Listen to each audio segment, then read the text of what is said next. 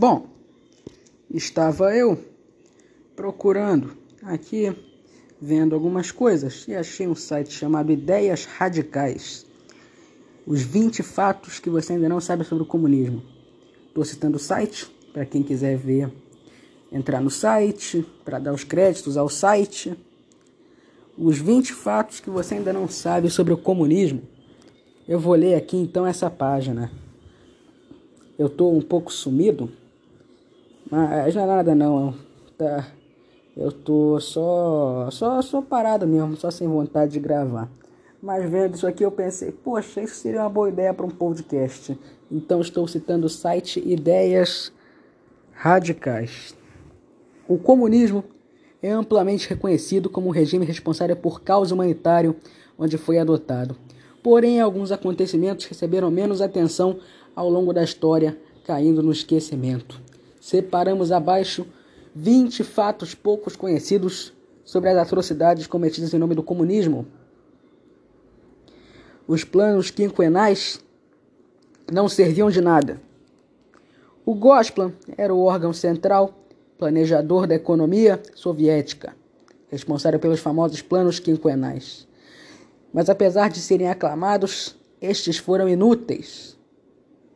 Em tese, os planos definiam as metas e as prioridades de produção do bloco econômico, mas na prática estes, maus, estes mal eram implementados, pois passaram por várias revisões, sendo muitas vezes ignorados.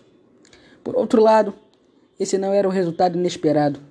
Afinal, a real função do Gosplan era ajudar Joseph Stalin a monitorar melhor seus amigos e inimigos. O órgão evitava tomar decisões porque o fracasso de uma única deliberação poderia significar a condenação ao pelotão de fuzilamento. Ah. As grandes purgas de Stalin. É, dois, né, o segundo. Em 1934 foi iniciado na União Soviética, a URSS, um movimento de repressão política cujo objetivo era afastar da sociedade qualquer um que Stalin considerasse como inimigo do povo um termo amplo e subjetivo. Dessa forma, havia permissão para perseguir, acusar, condenar qualquer suspeito de dissidência ou de ser contra-revolucionário. A ideia do ditador com as grandes purgas ficou conhecido como um movimento era remover qualquer dissidência dentro do partido, assim como eliminar as influências de Vladimir Lenin e Leon Trotsky.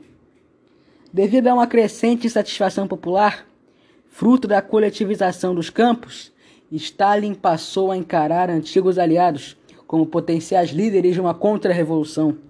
A NKVD, uma espécie de polícia secreta soviética, foi responsável por iniciar a perseguição formal contra os inimigos do povo, bem como pela condução de todo o processo legal que ficou conhecido como Processo de Moscou. As purgas também atingiram as forças militares soviéticas. Treze dos 15 comandantes das Forças Armadas oito dos nove almirantes da Marinha Soviética, 50 dos 57 comandares, comandantes desculpa, de corpos de exércitos, 154 dos 186 comandantes divisionais. As grandes purgas afetaram a capacidade ofensiva do exército soviético, fator que colaborou para o processo da Operação Barbarossa, invasão nazista de 1941. Em diferentes momentos, todos os três chefes da NKVD teve ao longo de sua existência. Genri Yakoda, Nikolai Yeshov, Lavrenti, Beria foram julgados, condenados e executados. Mas antes disso, durante a era Yeshov, no NKVD, mais de 1,5 milhões de pessoas foram detidas e cerca de 650 mil foram executadas registrando uma média de mil execuções por dia. Mil.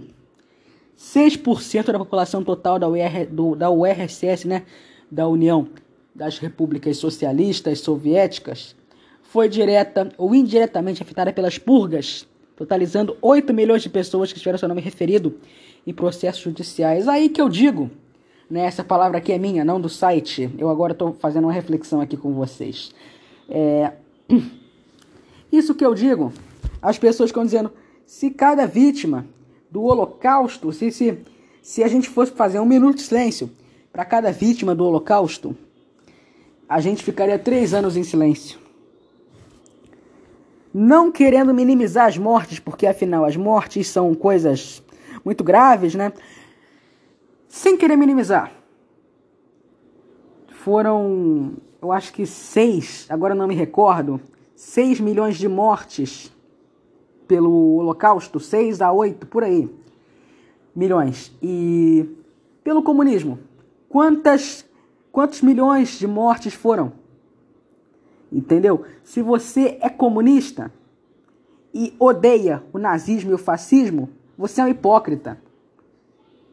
Se você é nazista e odeia o comunismo e o fascismo, você é um hipócrita. Se você é um fascista e odeia o comunismo e o nazismo, você também é um hipócrita. Esses três, nazismo, fascismo e comunismo, são tudo farinha do mesmo saco. Tudo farinha do mesmo saco. Tudo a mesma merda. Entendeu? Vamos continuar aqui, né? A terceira razão. Holodomor não é um mito anticomunista. É fato histórico. Eu vou contar só. Não, não, eu vou contar tudo. Sim, sim, tá. O Holocausto ucraniano é chamado de Holodomor, palavra que significa morrer de fome. Foi por meio desse genocídio que Stalin buscou reprimir o país onde houve maior oposição à coletivização da agricultura. Na Ucrânia existia inclusive um forte movimento nacionalista que pedia a emancipação da URSS. Para sufocar essa dissidência, a propaganda soviética começou a retratar os camponeses ucranianos como inimigos da revolução. Todo mundo que não que não seguisse os ideais comunistas era considerado um inimigo da revolução, era considerado uma ameaça ao povo socialista. Pois é, o povo da paz, não é? Não é verdade? A ideia incutida era de que a população da Ucrânia escondia comida, enquanto os trabalhadores das indústrias se sacrificavam para construir um novo mundo socialista. O governo stalinista estipulou metas de produção e entregas de cereais, que só poderiam ser cumpridas caso os ucranianos parassem de se alimentar. Meta: produção e entrega. Mas só pode ser cumprida se o povo parar de comer. O intuito era claro: acabar com o movimento nacionalista, matando os opositores por inanição. Para tal, o governo soviético confiscou toda a comida estocada, bem como outros alimentos, incluindo raízes, pequenos animais e grãos. É a maior loucura, entendeu? O comunismo é uma, um modo político retrógrado, enlouquecido. Certo? É a maior doideira que tem. É uma maluquice. Que presidente, que governo, ou melhor, que ditador que muitas pessoas atualmente adoram, idolatram, tem propaganda política deles em casa, faz questão de citar. São essas pessoas que confiscam os alimentos do povo? Esse pessoal que diz que faz bem para o povo, que o comunismo faz, fez bem para o povo? Sinceramente, ah, vá a merda. E além disso, as pessoas foram proibidas de sair dessa região para procurarem comida. Uma linha militar foi inclusive estabelecida ao redor da fronteira ucraniana para deter os fugitivos. De 1929 a 1930, a exportação ucraniana de grãos saltou de 2,6 milhões de toneladas para 48,4 milhões de toneladas. Olha só o, o tamanho, olha só como subiu a exportação. Enquanto um povo estava morrendo por inanição na frente deles, eles tinham coragem, eles tinham audácia, a ousadia de continuar exportando mais e mais e deixando o povo cada vez mais e mais sem comida. Nos dois anos seguintes, o volume permaneceu ainda em 50 milhões por ano. 50 milhões de toneladas. O número de mortes durante o Holodomor cresceu exponencialmente, até que os alimentos simplesmente acabaram. Apenas em 1933, cerca de 7 milhões de pessoas morreram. E assim, infelizmente, logo depois, né, que foi na Ucrânia, Ucrânia eu estava confundindo com a Polônia, né, na, perto ali, na Polônia, depois ainda teria a praga do nazismo. Olha só. Infelizmente o povo não tem paz. Só com a monarquia que se terá paz. É. Países vizinhos à Ucrânia até ofereceram ajuda humanitária, mas o Stalin, né, que muitos chamam de maravilhoso, de lindo, recusou de forma veemente. Afinal, ele precisava de negar a existência desse genocídio. Assim como hoje ainda fazem alguns defensores do comunismo. Atrasar no trabalho era assunto do Código Penal na URSS. É a quarta razão, né? Stalin sabia que as pessoas não tinham incentivos para se empenhar na economia soviética. Portanto, para reverter essa situação, o partido optou por aplicar a força bruta como estímulo aos soviéticos. Tá precisando de um estímulo, meu caro camarada? Tudo bem. Se atrasa um minuto do teu trabalho, que a gente já te, te espanca, assim, sabe? Coisa simples, só uma penalidadezinha, meu amigo, meu camarada, né? Camarada. Aqueles que faltassem um único dia de trabalho ou chegassem mais de 20 minutos atrasados, 20 minutos, poderiam acabar na cadeia.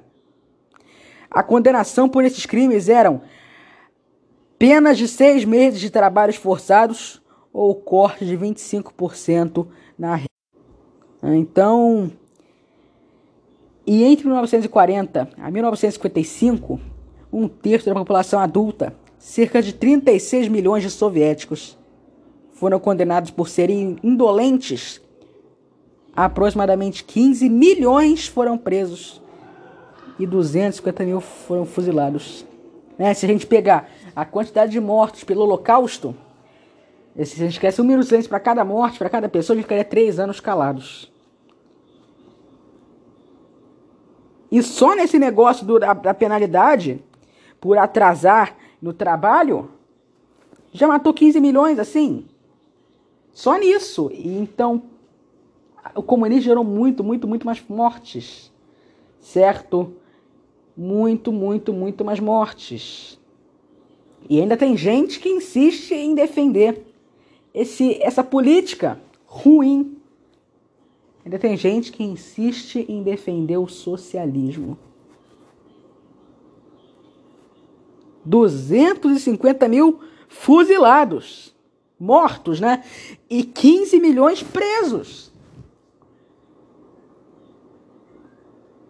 Pois é.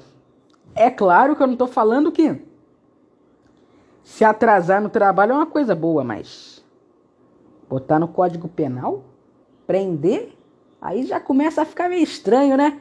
Aí já começa realmente a adicionar aquele toque de comunismo, aquele toque de loucura. Para o RSS, até a matemática tinha que se render ao regime.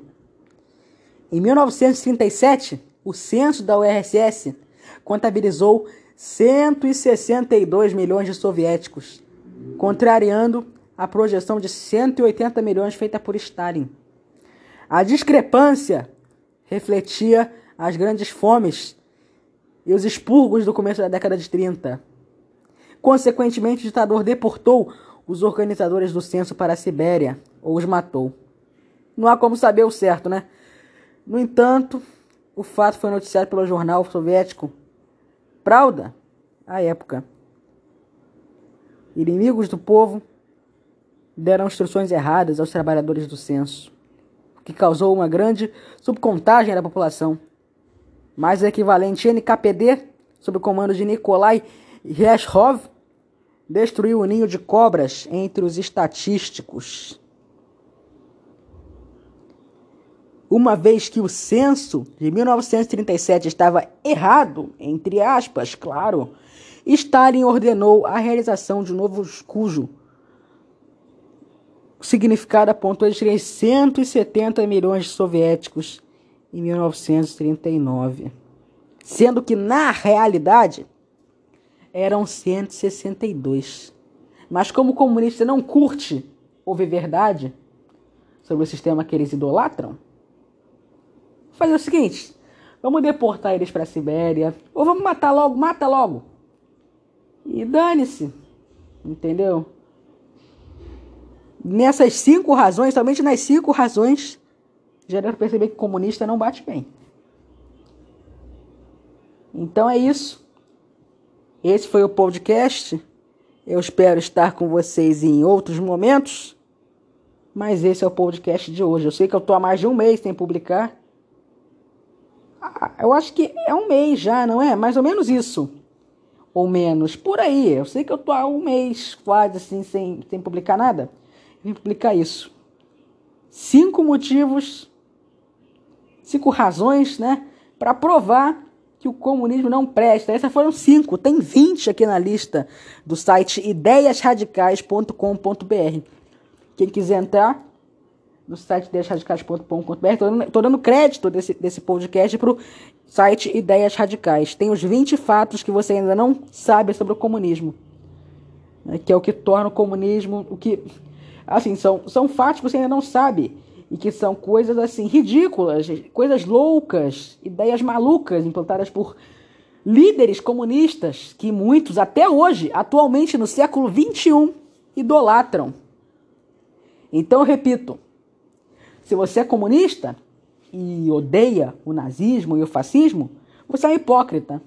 É, o fascismo, o nazismo e o comunismo são tudo farinha do mesmo saco. Entendeu? Eu vou falar assim, é tudo farinha do mesmo saco. Nenhum deles foi para o povo. Nenhum deles. Entendeu? É só esse meu podcast mesmo. Só queria compartilhar essa ideia para vocês e eu pretendo fazer mais podcasts. É isso. Muito obrigado por me assistir. Me segue aí. Muito obrigado.